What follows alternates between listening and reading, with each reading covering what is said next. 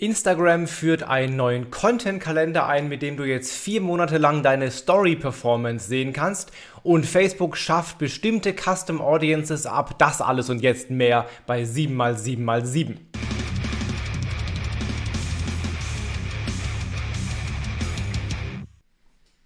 Hi, mein Name ist Felix Beilharz und herzlich willkommen zu 7x7x7, den Online-Marketing-News. Du kriegst jetzt, wie immer, in den nächsten circa sieben Minuten die sieben wichtigsten Online-News aus den letzten sieben Tagen. Und wir legen auch gleich los. Heute eine sehr Facebook-lastige Episode. Es geht los mit ähm, den Facebook-News Klarnamenpflicht. Ja. Hat ja Facebook schon lange verlangt von seinen Mitgliedern, dass eben solche Pseudonyme wie Schnuffelhase123 nicht erlaubt sind als User Username. Das war immer sehr, sehr umstritten und ging auch schon mehrmals vor Gericht. Jetzt hat das OLG München entschieden, dass das okay ist, dass Facebook tatsächlich eine Klarnamenpflicht von seinen Usern verlangen darf, also die beliebte Anonymität im Internet eben bei Facebook nicht gegeben sein muss. Ähm, war bisher sehr umstritten, jetzt aber anscheinend rechtlich äh, bestätigt. Das heißt, Facebook kann ganz legal alle Profile mit einem Fake-Namen löschen oder sperren.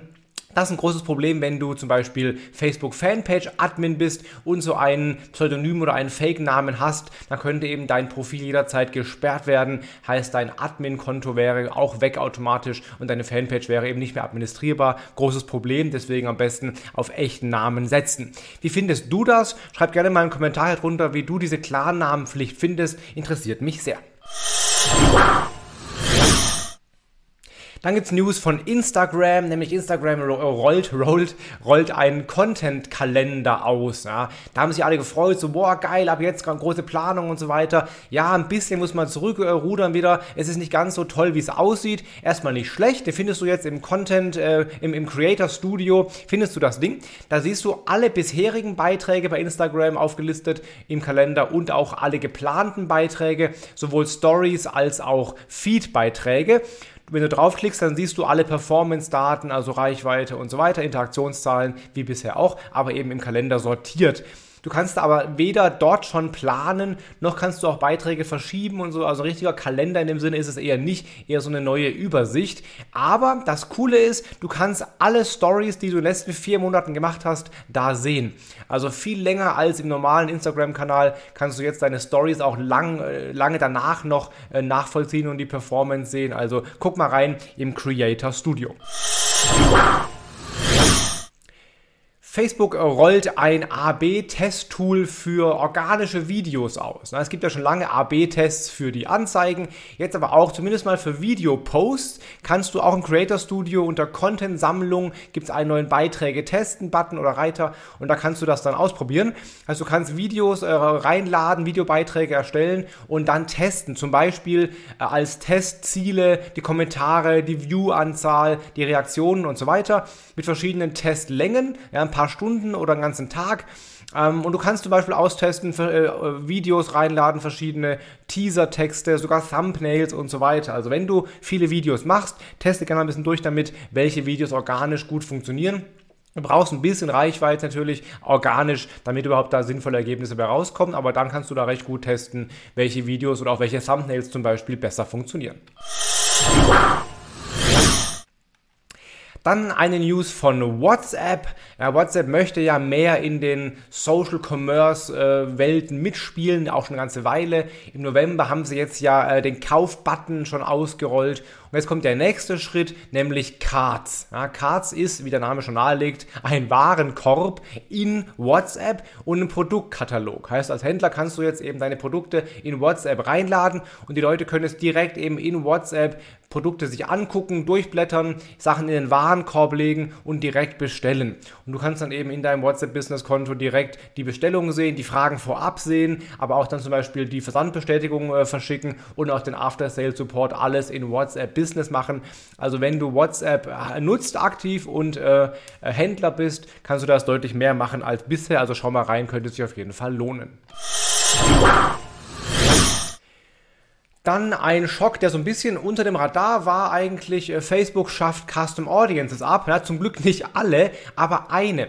Und zwar eine Custom Audience oder die Custom Audience, die auf äh, Nutzernachrichten basiert. Ja, du kannst ja Leuten, äh, Leute in eine Audience reinlegen für die Anzeigen später, die dir an deine Facebook-Fanpage oder an dein Instagram-Profil, Business-Profil eine Nachricht geschickt haben und allen denen später eine Ad ausspielen. Und das geht eben nicht mehr.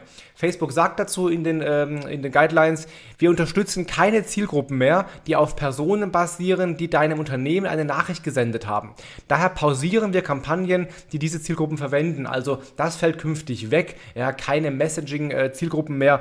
Das ist ein Problem. Wenn du das bisher gemacht hast, checke mal deine Anzeigenkonten gut durch, dass diese Anzeigen eben vielleicht rausgelöscht werden oder äh, aktualisiert werden mit neuen Audiences.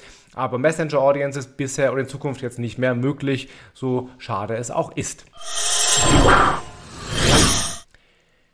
Wenn du ein kleines Café, Restaurant etc. betreibst oder Kunden hast, die das betreiben, hast du jetzt die Möglichkeit, bei Facebook ähm, Speisekarten besser darzustellen. Da gibt es ein neues Speisekarten-Feature bei äh, Facebook und zwar haben sie das eingerichtet, findest du am Desktop, im Seiten-Backend oder auch in der App. Da gibt es den Tab Speisekarte jetzt und da kannst du dann die Speisekarte aktualisieren. Du kannst sie nicht mehr nur im PDF hochladen wie bisher oder so, sondern wirklich auch einzelne Seiten der Speisekarte als Bild mit ein bisschen Ergänzungstext dazu oder auch Bilder von einzelnen Produkten reinladen und auch Angaben machen, wie zum Beispiel äh, Abholservice oder Lieferservice oder ähm, welche Bezahlmethoden und so weiter. Und in der App äh, und auch in der Page findest du sogar einen QR-Code, der dann direkt auf diesen Tab oder in die jeweilige äh, Seite der, der Fanpage führt, wo man dann die Speisekarte findet. Also für kleine Restaurants und so weiter, Lokale, auf jeden Fall eine schöne Methode, sich besser darzustellen. Und zum Abschluss noch einen kleinen Ausblick auf das SEO-Jahr 2021. Da gibt es einige schöne Aussagen von John Müller, dem Google-Mitarbeiter. Der hat so ein bisschen erzählt auf einem Vortrag oder in, in einem Vortrag, ähm, was 2021 so bringen wird.